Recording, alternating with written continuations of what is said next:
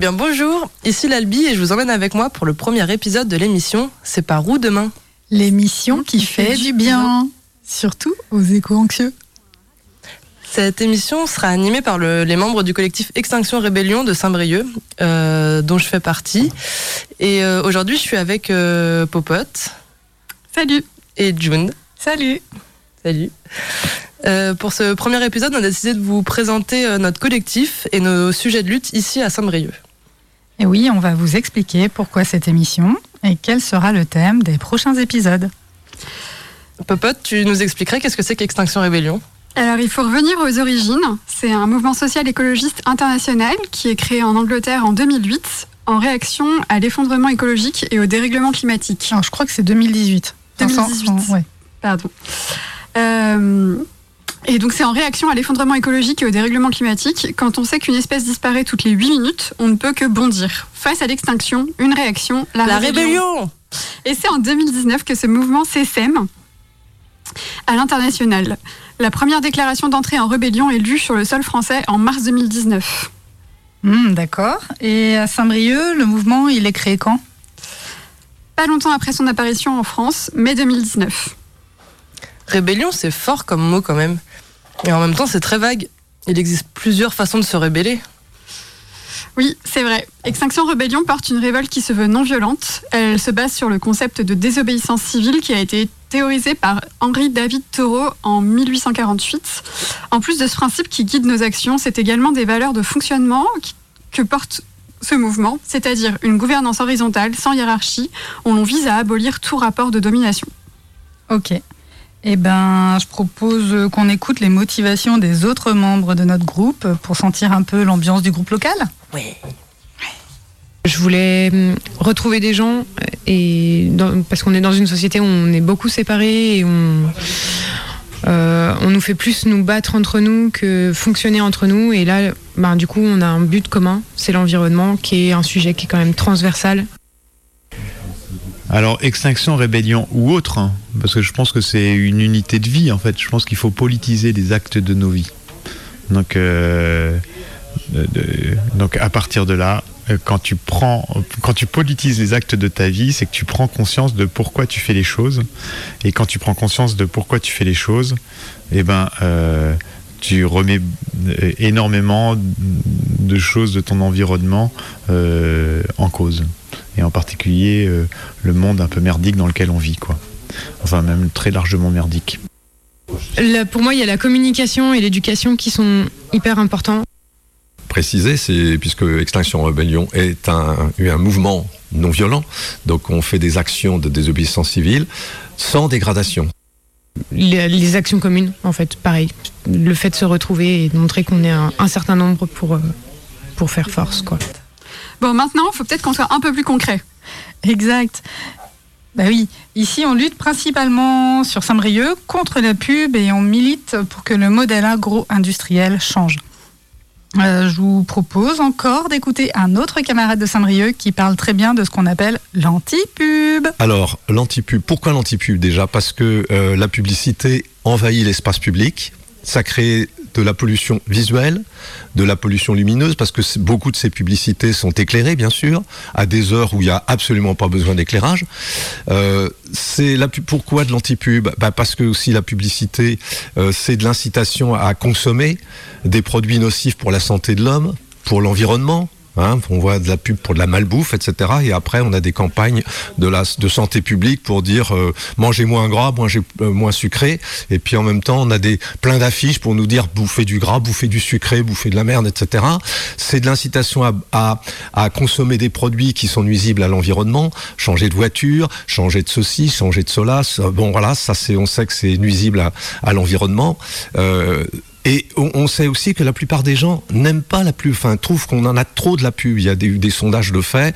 Euh, beaucoup de, de la plupart des, des gens estiment que la pub est invasive, intrusive. Et c'est vrai que ça s'impose à nous quand on est sur un trottoir, quand on, est, on attend le bus.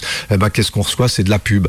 Voilà. Donc euh, et puis c'est de l'argent gaspillé qui sert à rien en fait, parce que pourquoi faire des panneaux de pub euh, pour faire pour faire la promotion de produits qui servent à rien si ce n'est à détruire la santé de l'homme ou à détruire euh, l'environnement Voilà, donc c'est pour ça que ben, est un certain nombre à, vouloir euh, réduire euh, cette pollution visuelle et lumineuse et qu'on mène un certain nombre d'actions pour essayer de limiter l'impact. Qu'on fait des actions de désobéissance civile sans dégradation. C'est-à-dire que quand on, euh, sur les panneaux publicitaires, par exemple, quand on éteint les panneaux numériques, quand on éteint les panneaux publicitaires, on ne casse rien. Simplement, on se débrouille pour avoir accès à l'interrupteur. Quand on remplace des affiches ou, on, ben voilà, on détruit, on, ouvre, on referme. Et même maintenant, on a amélioré la technique, c'est-à-dire on ouvre, on replie l'affiche. Et, et on referme. Voilà, donc l'affiche n'est plus visible. Et puis, il n'y a pas de détérioration. Euh, bah merci, euh, merci Lorento d'avoir pris la parole. Et je vais maintenant vous parler du sujet de l'agro-industrie. C'est un sujet assez délicat euh, ici en Bretagne. Donc je vais tenter d'expliquer notre lutte. donc on se bat vraiment contre l'agro-industrie productiviste. le constat que nous faisons est assez simple. Ce système exploite, asservit et détruit le vivant. dans vivant, on comprend bah, les paysans et paysannes qui y travaillent, les humains qui mangent les produits de cette agro-industrie et l'environnement qu'elle côtoie. Euh, c'est un système qui, sur le plan euh, aussi bien social que environnemental, euh, ne va pas du tout et, et on espère bien le changer. Maintenant que vous savez à qui vous avez affaire, voici quelques lignes pour vous expliquer notre envie de prendre la parole sur ces sujets. Et oui, et pour introduire notre raison d'être, je vous je propose une lettre ouverte à mon bébé. Alors, lettre à toi, mon baby-chou, qui est né en 2023.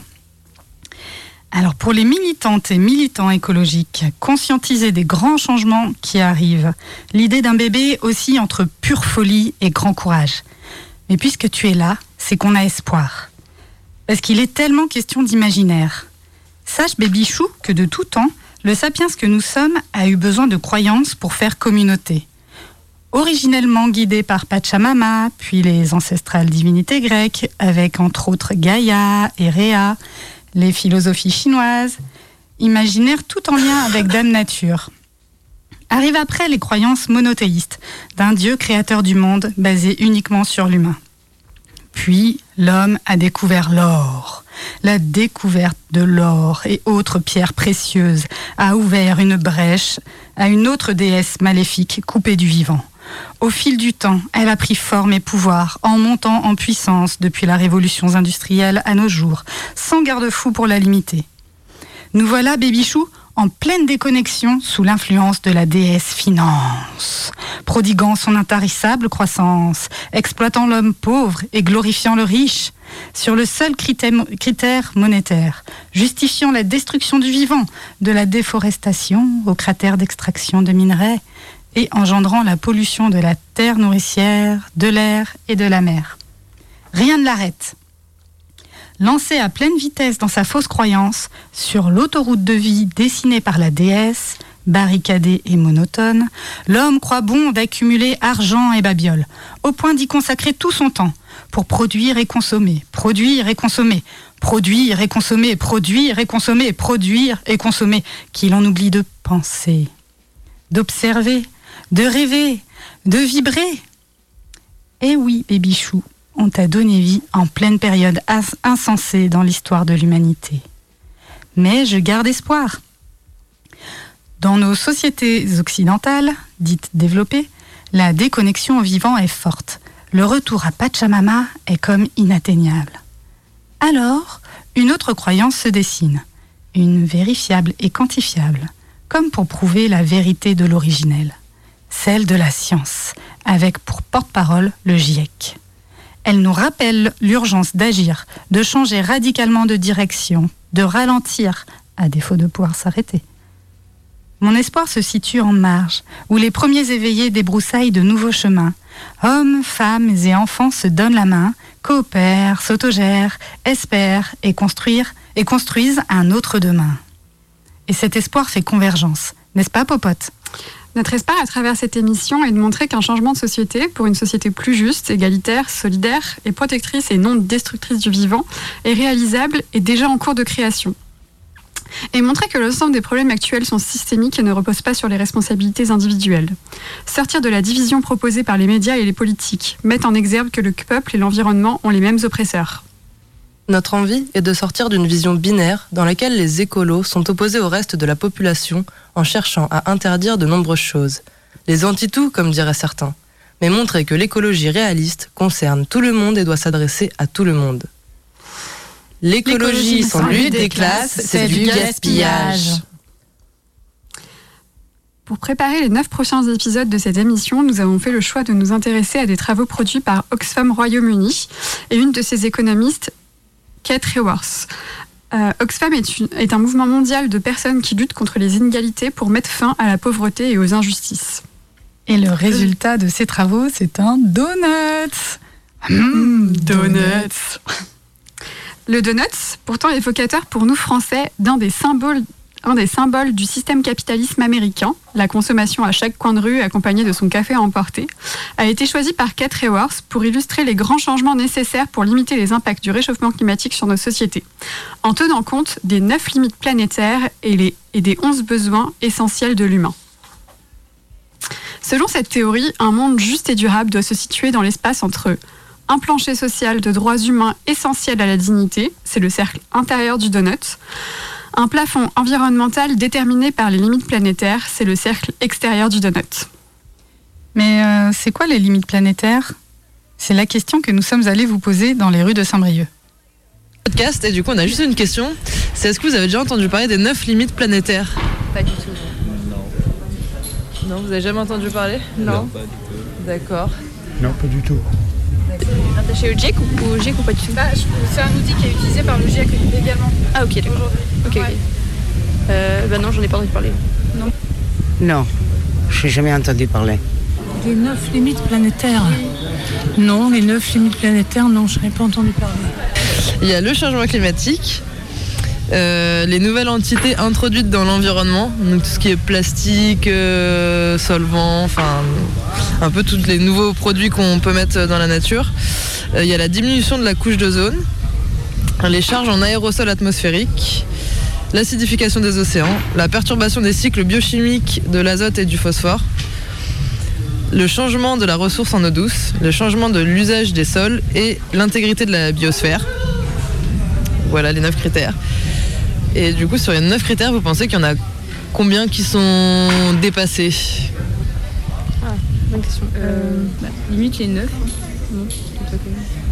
Euh, Enfin, oui c'est ça. Enfin je veux dire, enfin je sais pas, c'est- ils sont toujours d'actualité euh, ces sujets, ces neuf sujets même pour moi. Oh, il y a la moitié dépassée, tout au moins. On a tout Zéro, on a tout dépassé. Il y a rien qui va. Il y a plus rien qui va. Si on regarde la, la plupart euh, Amazon, il a disparu la majorité. Si on regarde ça, si on regarde la pollution, on pollue plus qu'à l'ancien. Si on bah, partout hein, quand on part, on a déjà. Si on regarde la- l'agriculture, c'est pas comme à l'ancien. On voit, c'est comme on met du bio. Ok. ok. On a trois qu'on n'a pas encore dépassés. Et ben il y a la couche d'ozone, la charge en aérosol atmosphérique. Mais ça, du coup, en fait, on ne sait pas le mesurer. Euh, Pour l'instant, les chercheurs, ils ne sont pas encore mis d'accord sur comment le mesurer. Donc, en fait, on ne sait pas où on en est. Et l'acidification des océans. Bah, déjà, tu en as un ici, hein, l'urbanisation, de, de défense de la nature. Malgré que mon mari est chasseur. Ah, ça. l'autre. hein. Je précise, et c'est un fervent de la nature. oui, pour faire tomber les choses- Euh, préjugés. agricole, on a fait des immenses terrains, des immenses euh, cultures. Alors que je vois qu'en Bretagne, je vois que c'est un petit peu plus morcelé que par chez nous. Nous, on est du Pas-de-Calais. Eh ben, nous, on est du Pas-de-Calais.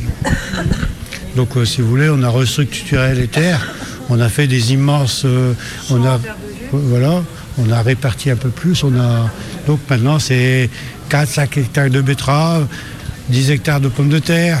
Donc c'est immense, quoi. On n'a plus, de- plus fossé, on n'a plus de talus, on n'a plus rien. Chose qu'on essaye de nous de retrouver en remettant des, des haies, etc. Nous-mêmes. Plus de fossé, euh, dit euh, on récupère plus l'eau. Et du coup, des Oui, c'est le que- problème de la chasse également. Bah oui, malgré coup, que plus de- bah les animaux, ils ont les pas de- animaux n'ont plus de, d'endroit où se de- de développer. nidifi- nidification, etc. La pollution, la disparition d'un tas de- d'espèces euh, et, des politiques qui vont pas du tout dans le sens de- d'essayer ne serait-ce que ralentir euh, le mouvement. Voilà, donc c'est, on est, euh, moi je suis très très inquiète comme un tas de gens, j'imagine. Et, ben, je suis tout à fait pour, pour qu'il y ait des mouvements citoyens, de la société civile et autres, et syndicaux et politiques, et que tout le monde s'y mette et qu'on réussisse à faire, euh, à faire évoluer les choses et à changer les, politiques qui nous gouvernent. Voilà. Après vous avoir présenté tout ça, euh, on vous propose de faire une petite pause musicale et on se retrouve juste après.